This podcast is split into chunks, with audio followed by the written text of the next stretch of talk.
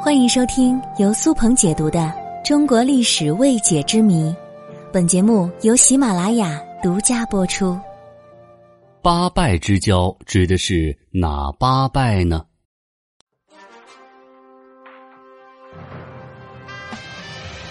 八拜之交这个成语，相信大家并不陌生，指的是拜把子兄弟姐妹，用来表达朋友之间的深厚情谊。可是你想过吗？这八拜是哪八拜呢？它背后又有着怎样的故事呢？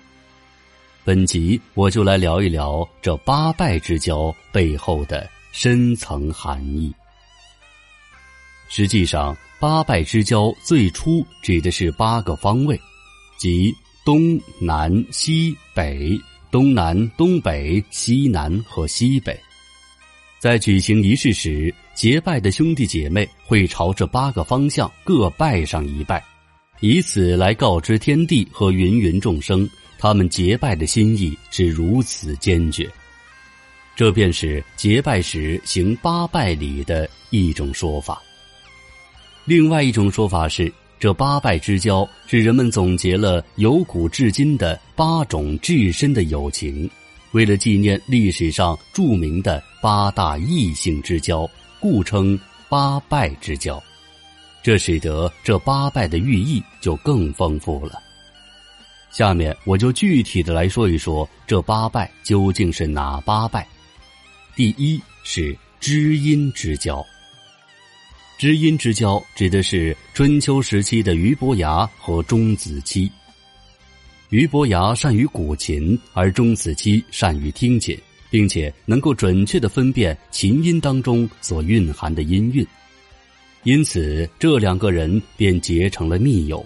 所谓“高山流水遇知音”，俞伯牙和钟子期之间的这段深厚友谊，一直为后人所称道。第二是文景之交。文景之交指的是战国时期赵国将相廉颇和蔺相如的故事。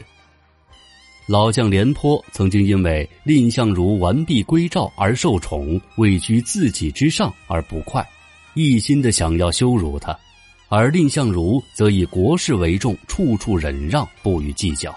这时的廉颇深受感动，也深觉自责。后来，他便向蔺相如负荆请罪，并且得到了原谅。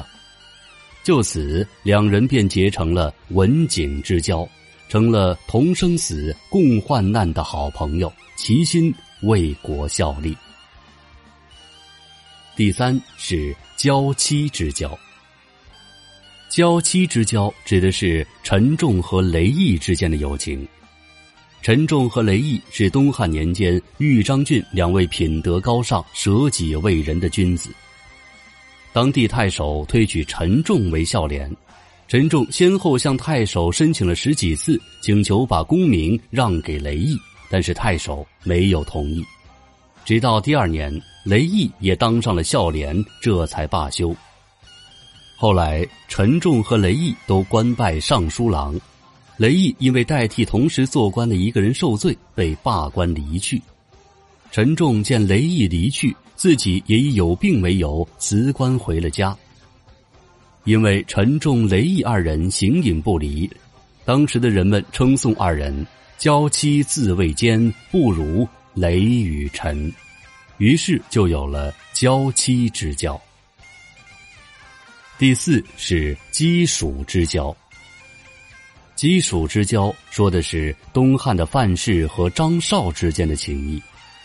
范氏在他乡的时候，曾与张绍相约，两年之后到张绍家相会。转眼间，两年的时间到了，张绍便早早的设好宴席等候，而他的母亲认为两年之前千里之外的约定不一定作数，而张绍却坚决相信范氏一定会来。果然，范氏如期而至，两个人互拜对饮，十分畅快。古时候称款待客人的饭菜叫鸡黍，借指深厚的友谊，所以就有了鸡黍之交。第五是舍命之交。舍命之交指的是春秋时期的左伯桃与羊角哀之间的故事。相传春秋时期，两个人曾结伴去拜访楚庄王，但是在途中遇到了大风雪。此时左伯桃为了成全朋友，就把干粮和衣服全部留给了杨角哀，自行离开，最后饥寒而死。他们之间的交情便被后来赞为是舍命之交。后来人们便将有着深厚情谊的知心朋友称为杨左。第六，生死之交。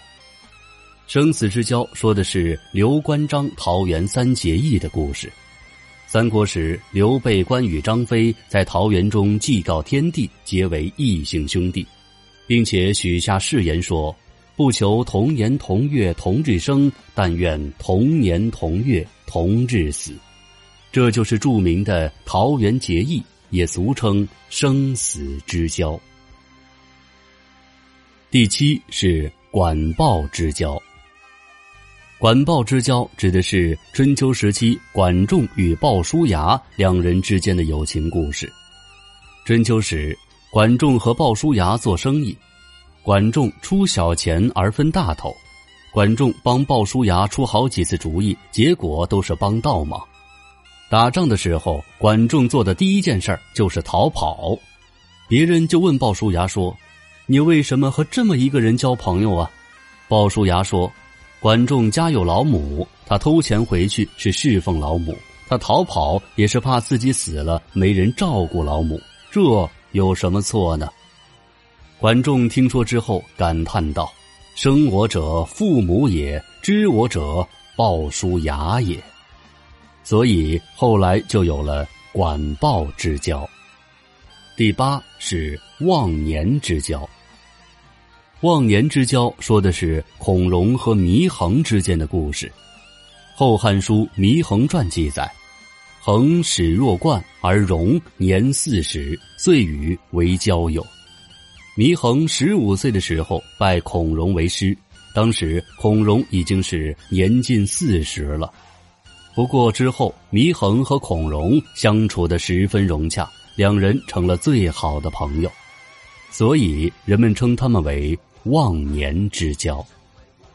以上就是历史上八拜之交的含义了。